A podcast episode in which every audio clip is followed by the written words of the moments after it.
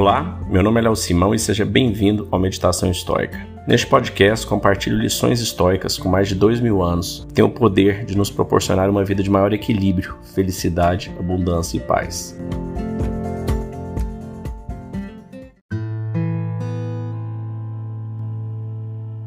Hoje nós vamos terminar a parte 5 do livro 7 do livro Meditações de Marcos Aurélio, né, do diário dele.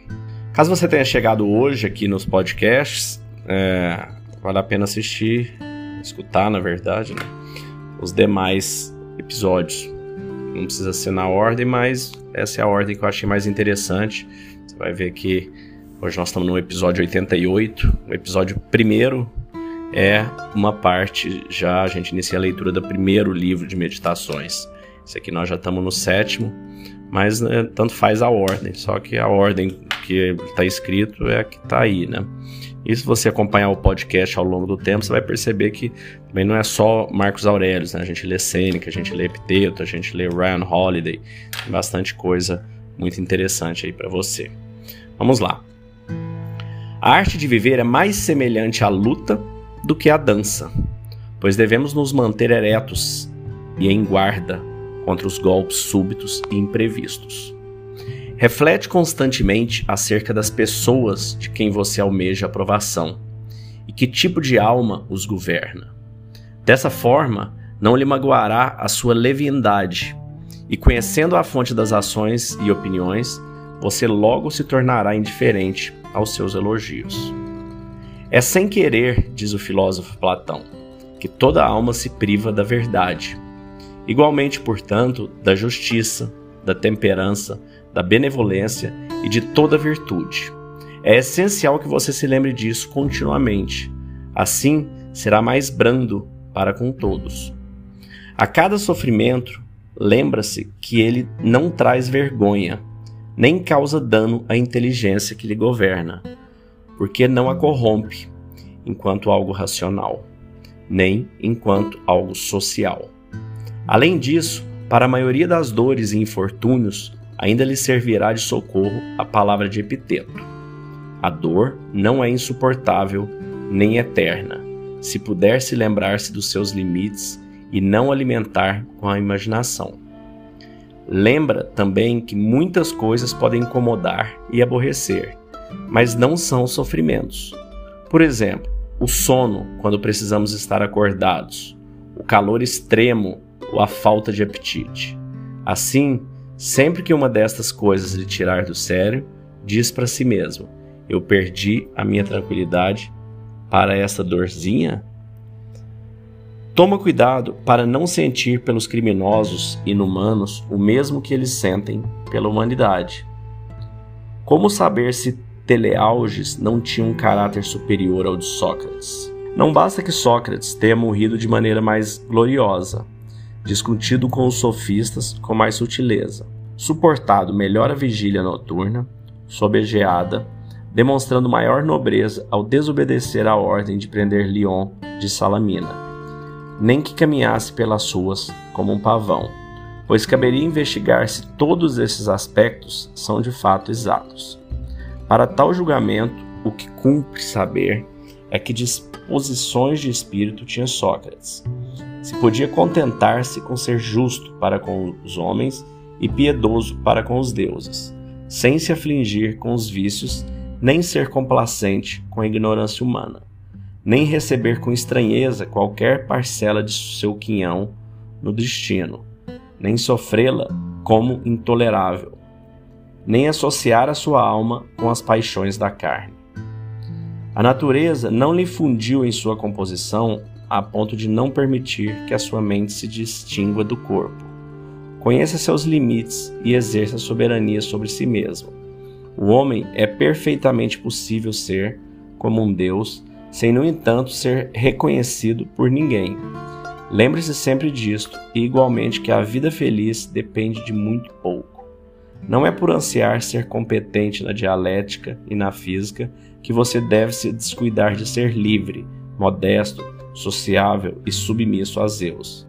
Está em seu poder passar a vida a salvo de coações e violências, na mais completa tranquilidade mental.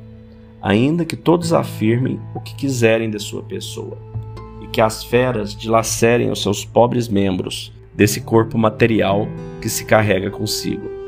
De fato, o que impede que, em meio a tudo isto, a sua mente se conserve calma, mantendo o discernimento correto do que a circunda e pronta a tirar proveito do que se passa à sua volta. Assim sendo, que a sua faculdade de julgar diga ao objeto, sendo observado: Você, em sua essência, é isto, embora a opinião o apresente como algo diverso, e que a sua faculdade de execução diga ao objeto, que estiver em suas mãos: Eu estava à sua procura, pois tudo que me chega é material para a prática da virtude racional e política, e, numa palavra, para o exercício da arte, seja dos homens ou dos deuses. Pois, assim, qualquer coisa que surja em suas mãos será útil aos deuses ou aos homens, não sendo nada de surpreendente nem de difícil emprego, mas sim familiar e fácil de ser manejado. É próprio da perfeição moral viver cada dia como se fosse o último, sem comoções, nem preguiça, nem fingimento. Os deuses, que são imortais, não se afligem por terem de suportar por tantos séculos, inevitável e constantemente, a tantos seres inferiores. Além disto, zelam por eles de todas as maneiras. Ora, e você que logo partirá daqui e que está no mesmo nível dos homens em geral, não tem para com eles a menor paciência. É hilário que o homem não queira evitar as, os próprios vícios, o que lhe seria possível, mas tente de todas as formas fugir dos vícios alheios, o que é impossível. A faculdade racional e social, com boas razões, considera inferior tudo aquilo que não é inteligente, nem benéfico à sociedade. Se você fizer um bem beneficiando alguém, ambos foram afortunados. Ora, e por que você ainda busca como um tolo um terceiro benefício, exibir o que bem realizou aos demais, como se este fosse um troféu ou obter alguma compensação por ele. Ninguém se cansa de receber ajuda. Toda ação, de acordo com a natureza, é útil, tanto a quem a pratica quanto a quem foi por ela beneficiado. Assim, não se canse de ajudar a si mesmo, ajudando a quem necessita. Foi a natureza universal que decidiu formar o mundo. Logo, tudo que ocorre no universo está em conformidade com a sua intenção. Não fosse assim, seriam eventos absurdos, pois operariam em oposição à razão, que governa todas as coisas. Em muitas circunstâncias da vida, tal reflexão poderá lhe servir de consolo, sendo uma fonte de tranquilidade. Bom, aqui a gente termina então no livro 7. E eu cada vez vou ficando mais impressionado né, com a profundidade né, desses escritos, desse diário do imperador Marco Aurélio, em português, né, ou em latim Marcos Aurelius. Acho muito legal essa frase que a gente iniciou na, na, no texto. A arte de viver se assemelha mais à luta do que à dança, pois devemos nos manter eretos e em guarda contra golpes súbitos e imprevistos. Uma parte muito legal aqui do, do ensinamento estoico, né? O ensinamento estoico ele se resume a dizer o seguinte: na vida existem dois tipos de acontecimentos. Aqueles que a gente tem controle, que são basicamente como a gente reage, como a gente percebe, como a gente qualifica na nossa mente um acontecimento, né? Como bom, ruim, é difícil. É, essa é uma parte, né, o que a gente tem controle. E os objetos que a gente não tem controle, né, as, as ações, os fatos que a gente não tem controle. Que basicamente são todos os outros, tudo que não é interno a nós. A política, a saúde, o relacionamento, as guerras, as doenças, tudo isso é exterior a nós. E a gente coloca nossa felicidade nas questões externas. Então, por isso que a gente é, vive na infelicidade, vive na busca da felicidade e não alcança ela, porque a gente não coloca ela no que nos é interno, né, no que a gente pode controlar. E o estoico diz que a gente deve passar pela vida abraçando né, o amor fata, que é o princípio estoico, aceitando o nosso destino, amando o nosso destino e encarando tudo utilizando na, das nossas principais virtudes. Marcos Aurelius fala é, na, durante meditações: se você um dia encontrar algo melhor do que a virtude da sabedoria, da temperança, da coragem e da justiça, agarre logo, porque deve ser algo muito maravilhoso. Então, assim, é você realmente encarar a sua vida dentro dessas virtudes.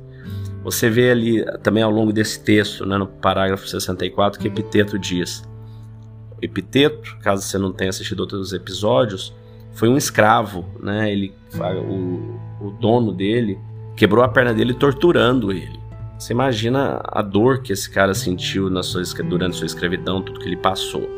E ele diz o seguinte, né? Ele disse aí nesse texto: A dor não é insuportável nem eterna, se puder se lembrar dos seus limites e não alimentar com a imaginação.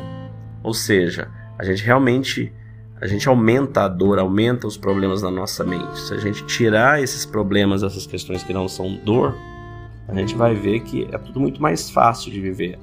Tem várias coisas que são barulho, que são apenas chateações, né? Como o próprio Marcos Aurelius diz aí ao longo do texto. Então a gente tem que ter mais paz, mais tranquilidade, mais serenidade para encarar a vida e conseguir separar todo esse barulho que nos acontece, né? E que a nossa mente transforma eles em sofrimento. Então é isso. Não deixe de classificar nosso podcast, pontuar e compartilhe com um amigo.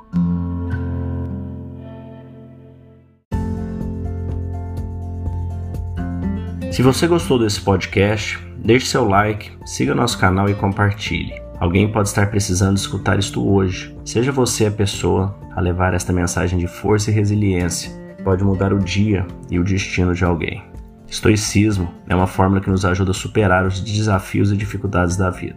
Você pode nos escutar diariamente no Spotify, Apple e Google Podcast. E também no Instagram, buscando por Meditação Estoica. Fique com Deus e tenha um dia de abundância e paz.